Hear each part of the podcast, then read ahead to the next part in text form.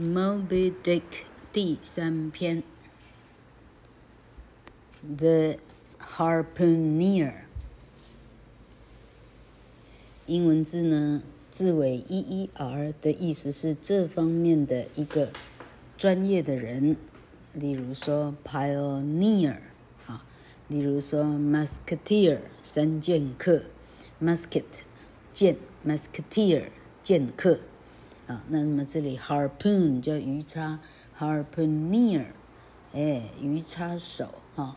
我记得还有 trumpet 是伸缩喇叭，trumpeter 喇叭手哈、像这样，这就是为什么你如果单字一直背下去，哦，到最后你不需要老师了，因为你自己可以融会贯通，因为见多就识广了哈、老客呢，一边防疫一边看着。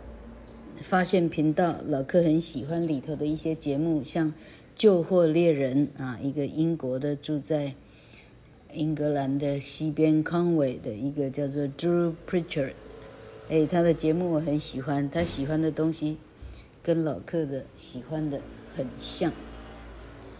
然后啊，好，刚刚 Drew Pritchard 说，他呢看到啊这种。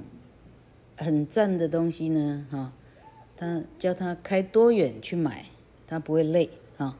就算他到他这个年纪，他年纪可能跟老克差不多，他应该比老克再大一点。他说：“I still got it, I still got it。”啊，他到现在仍然一样，并没有因为年纪老去，啊，就再也走不动了啊，想到就累了哈，怎么样？他不会。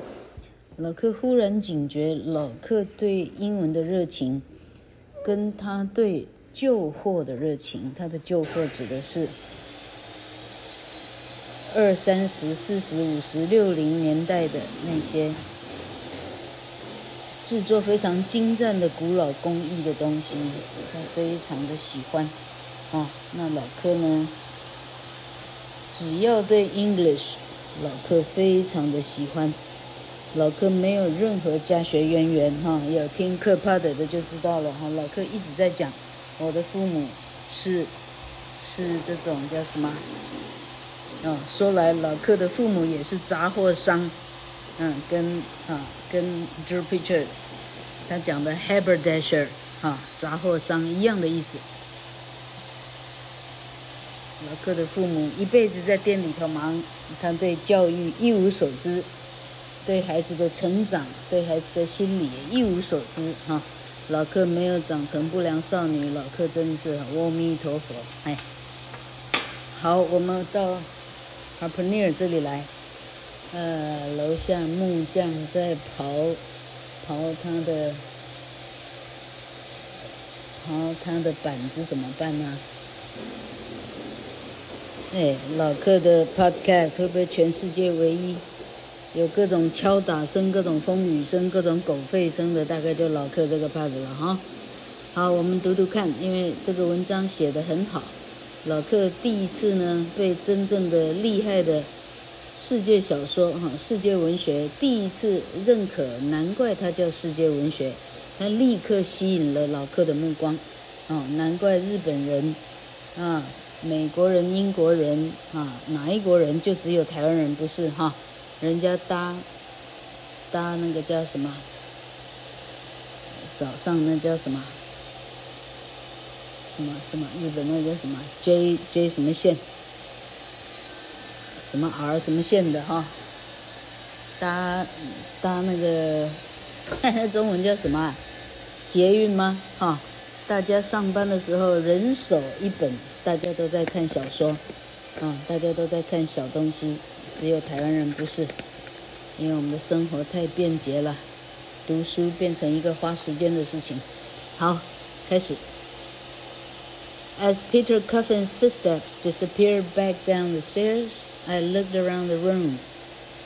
There was no furniture except the bed and the old sea chest, and there were a few things which had to belong to the harpooner. There was a folded hammock and a large soft seaman's bag, which no doubt held everything the harpooner possessed. Above the fireplace there was a small piece of mirror, and by the bed there stood a tall harpoon。他这个描写的多多精确呢，老客可以啊，可以完全的想象这个电影会怎么拍啊，因为他写的非常的逼真。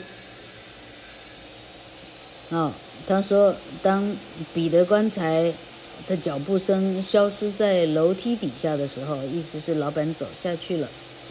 我开始放眼，啊，打量我这个房间，因为老板帮他留了一个蜡烛嘛，哈、想想看那个年代的爱迪生之前没电灯，好不好？哈、哦，好，他说这里头没有家具，除了那张床。还有那个老板放蜡烛的那个很大的随手的啊，随手的木箱，随手要放他的东西的啊，储藏箱。东西很少。There were a few things which had to belong to the harpooner。哈，意思是说，剩下的东西呢，它只能是这个来投诉的鱼叉手的所有物了啊，那不可能是老板的了。包括什么呢？他说包括一个吊床，它是折起来的，折起来的吊床，还有一个很大的、很软的水手的袋子。啊，水手的袋子啊，很软的袋子里头呢，大概这个鱼叉手所有的所有物都在里头了。火炉啊，里头还有火炉嘞。火炉的上方呢，有一块小小的镜子，他的床旁边呢，哦，放着一个非常巨大的鱼叉，OK，harpoon 就在他的床边，那是他的生财工具了。After looking around the room, I took off my coat and trousers, then blew out the candle and quickly jumped into bed because the room was so cold. A while later, I was nearly asleep when I heard the sound of footsteps and saw a bit of light under the door. This must be the harpooner at last, I thought. I'll lie here and won't speak unless he speaks to me. 房间巡视完毕呢，我脱了外套，还有长裤。 把蜡烛吹熄，我一溜烟儿的，不是一溜烟儿的，我一股脑的就跳进床里，因为实在太冷了。我差不多快睡着的那一下下呢，我感觉门口有脚步声，门底下呢有一点点的光。你想想看，门外站着人，于是门底下都透光了。我心里想：哦，鱼叉手终于出现了。我呢，我我我装睡哈，他不跟我讲话的话，我不会跟他讲话。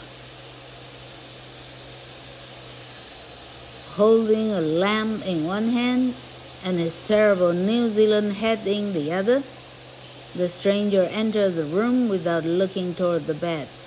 He pulled the seaman's bag open and pushed the horrible head down inside it. When he had done that, he turned around and what a shock I got. What a face! It looked yellow and dark purple, and I realized that its dark parts were all tattoos. I had never seen a man from the South Sea Islands, but I knew that they had tattoos, and decided that this man must be a South Sea Island cannibal. He looked very strange to me, but then I thought, it's only his outside, isn't it? A man can be honest in any sort of skin.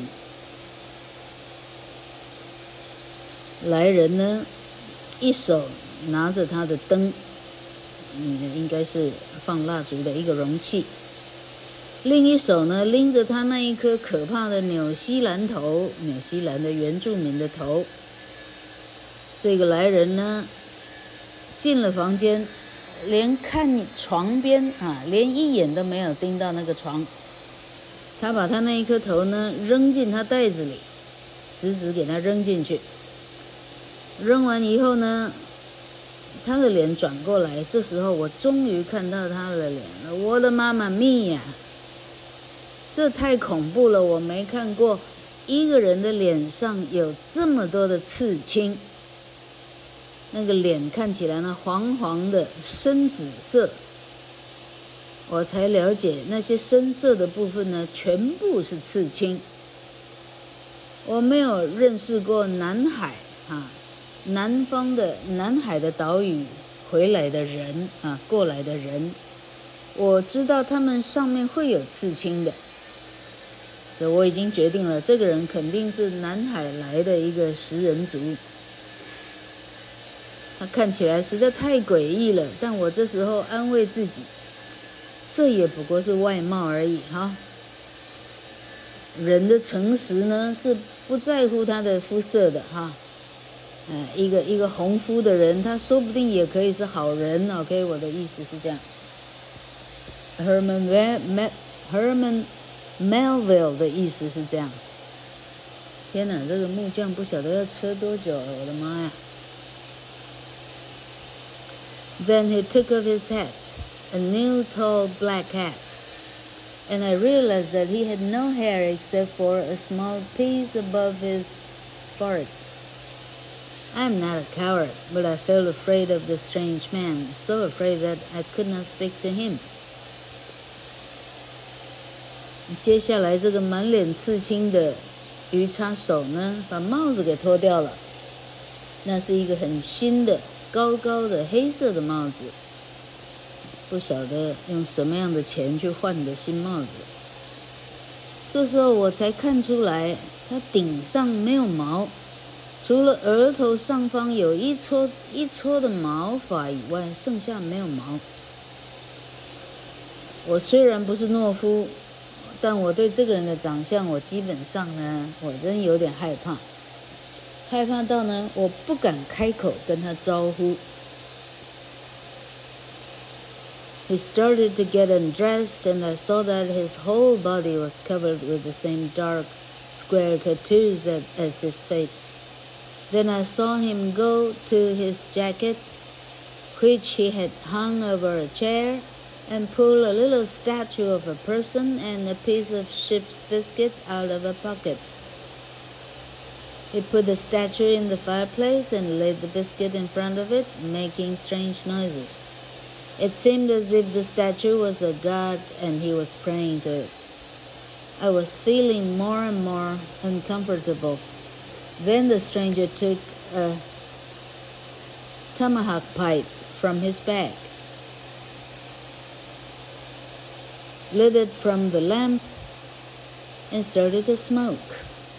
The next moment, he put out the lamp, and this cannibal, with his tomahawk pipe between his teeth, jumped into bed with me. I could not help it and shouted out, Stay where you are, keep quiet, and let me get up and light the lamp again. But I quickly realized from his replies that he did not understand me. 脱衣服，准备睡觉了。我看清楚他的全身呢，全身也跟脸上是一样的刺青。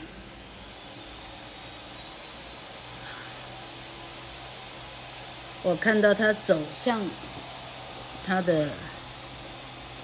夹克外套，他挂在椅子上的。他从夹克外套里头掏出一个小人，然后有一块好像教堂发的饼干之类的。他把那个小人雕像放在火炉上，饼干放在他的前面，然后嘴里发出一些喃喃、喃喃自语的声音。如果我没看错的话，他应该是跟那个小人物在祈祷。我肚子里越来越不舒坦了，越来越不舒服。接下来，这个全身刺青的人拿出来一个印第安战斧，从他的包包里。印第安战斧。嗯再加上 pipe 的话，是印第安战斧的印第安烟斗，好吧？然后他从蜡烛那儿把他的烟点燃，开始抽烟。过了没几下呢，他把灯熄了，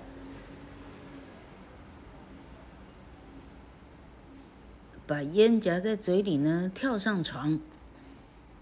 这时候我没有办法，我开始大叫：“留在你的地方，安静！我现在起床，我点个灯。”但我发现我说的话呢，这个人类呢，他没办法听懂。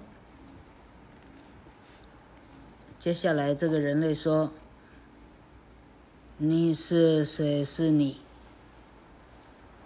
你？你是没说话，我杀你！” 然后他开始挥舞他的那个印第安烟斗，在。呃这个啊，黢黑当中看到烟斗的火花四散。他说：“告诉谁你是我？告诉我你是谁？因为他这里完全就是没有英文文法，老柯跟着他的意思这样翻译。这时候我大叫：‘彼得棺材，彼得棺材，救命啊！’”然后这时候很热的这个烟斗的烟呢，散在我的身边四周，我在猜床就快着火了。这时候彼得棺材呢，带着一个蜡烛来到了我们房间。我从床上跳起来跑向他，彼得棺材竟然轻松的微笑起来。他说：“不用怕。”他是带着娱乐的眼神在看我们。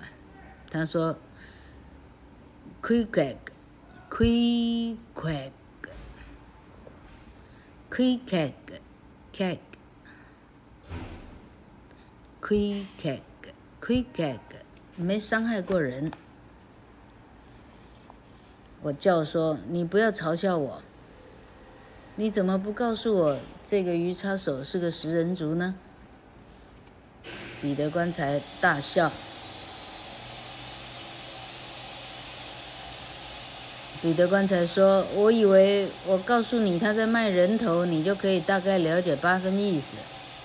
好了，现在快睡吧，你们两个。Quick Egg，这个人今天晚上睡这里，你了解吗？Quick Egg 还坐在他的床上抽他的烟。然后这个 Quick Egg 说：‘你进，坐进。’”啊，意思说你坐进去，用着他的印第安烟斗指指床的另一边。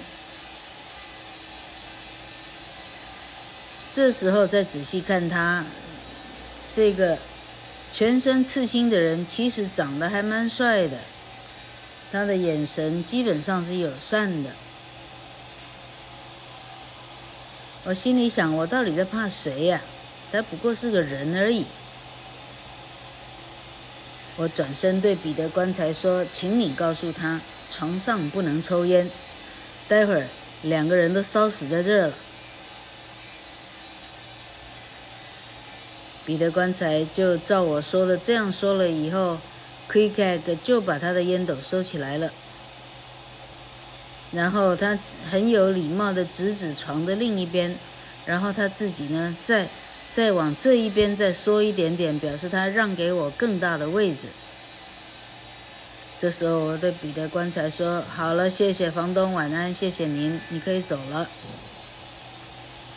我上床以后，我立刻睡着了。我想，我这辈子没有睡得更着过。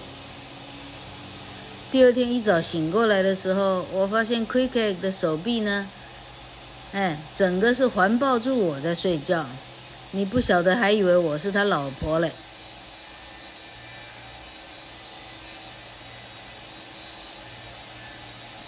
本来我瞪着眼睛醒了好久，这站也不是，坐也不是。后来我再猜，我是累到又睡着了。因为等我再醒来的时候呢，奎盖盖已经站起来，他拿好他的鱼叉了。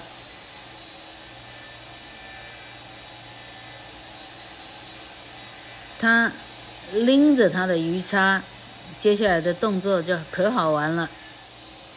他走过房间，对着火炉上面那一个很小的镜子，他老兄用他的鱼叉的叉，哎，鱼叉就有很锐利的。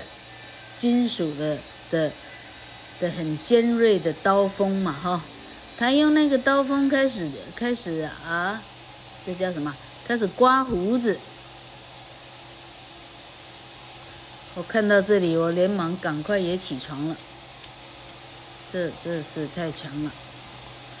啊，我也刮胡子，但还好我不是用他的鱼叉。啊，我们两个都下楼去吃早饭了。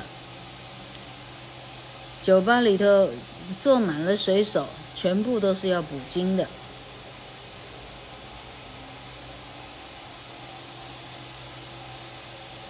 全部的人都蓄了长长的胡子，大家都穿了非常厚重的外套，因为非常的冷。彼得棺材说：“早餐来了。”他帮大家开了一个餐厅的门，请大家进去。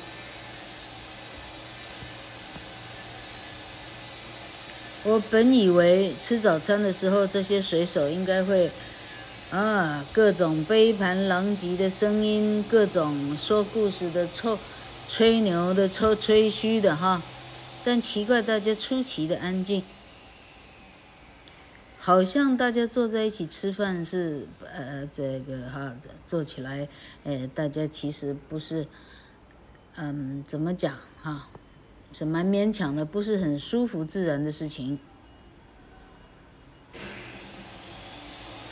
Queequeg 看起来倒是挺自然、挺舒服的。他戴着他的新帽子，看起来仿佛仿佛呢，他跟他不认识的人吃饭一向就是他的日常一样，仿佛是这样，意思是怎么可能是？根本就不是，好不好？哈。接下来发生一个奇怪的事，就是当大家在喝咖啡、吃热的啊，这不管是肉卷还是蛋卷的时候 k i k e g 一个人他只吃肉，就好像 Peter Coffin 说的这样。早餐完了以后，Queequeg 跟其他人到酒吧进去了，去喝点小酒了。他又点起他的印第安烟斗，在那儿啊，静静一个人抽烟。我出去外头散了一下步。等我回到 Spouter 客栈的时候，我发现 Queequeg 一个人在酒吧里。我跟他提议说：“嗯、呃、我可以。”抽抽你的烟，他很安静的递给我他的印第安烟斗，我们两个就这样，你抽一口，我抽一口，你抽一口，我抽一口，轮流把这个烟斗呢递过来递过去，这样子的很平静的一起抽烟的举动呢，我们两个忽然之间就缔结了友情了。他看起来不讨厌我，我其实也并不讨厌他。抽烟完了以后，他过来把他的额头印在我的额头上，啊，显然这是他们的仪式。我们两个从此是朋友。他告诉我说，我们现在是朋友了，他会替我牺牲生命。我们回到我们的房间，他把他的干掉的纽西兰人头给我。他从他的烟草袋里头拿出了三十块钱，他把三十块钱分成两堆，啊，一个人十五块钱意思哈。那十五块钱他他推给我，他一定要我拿下来。我本来拒绝，但他把这些钱放进我的裤子的口袋，我决定就不推辞了。接下来，Queequeg 跟他昨天晚上一样，他开始祈祷，他拿出他那个小人偶，他那个小饼干，小饼干又放在小人偶前面。我了解他的意思是让我加入他的祈祷。问题是，我是基督徒，基督徒并不偶像崇拜的。问题是 KKK 像我一样，他是个人，何况他是个朋友。我想了一想。我想了一想，我应该邀请 KKK 加入我的基督徒的祈祷。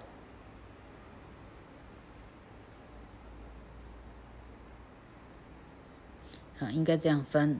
我后来决定说，我如果要他成为基督徒式的啊，做基督徒一样的祈祷的话，我必须先加入他的这个小人偶的祈祷啊。我先跟着他祈祷，以后。有可能他会跟着我祈祷。好，这一章终于说完了。下一张他们往 Nantucket 出发了。它一张一张显然是很精彩的，看样子比金银岛的精彩嘞。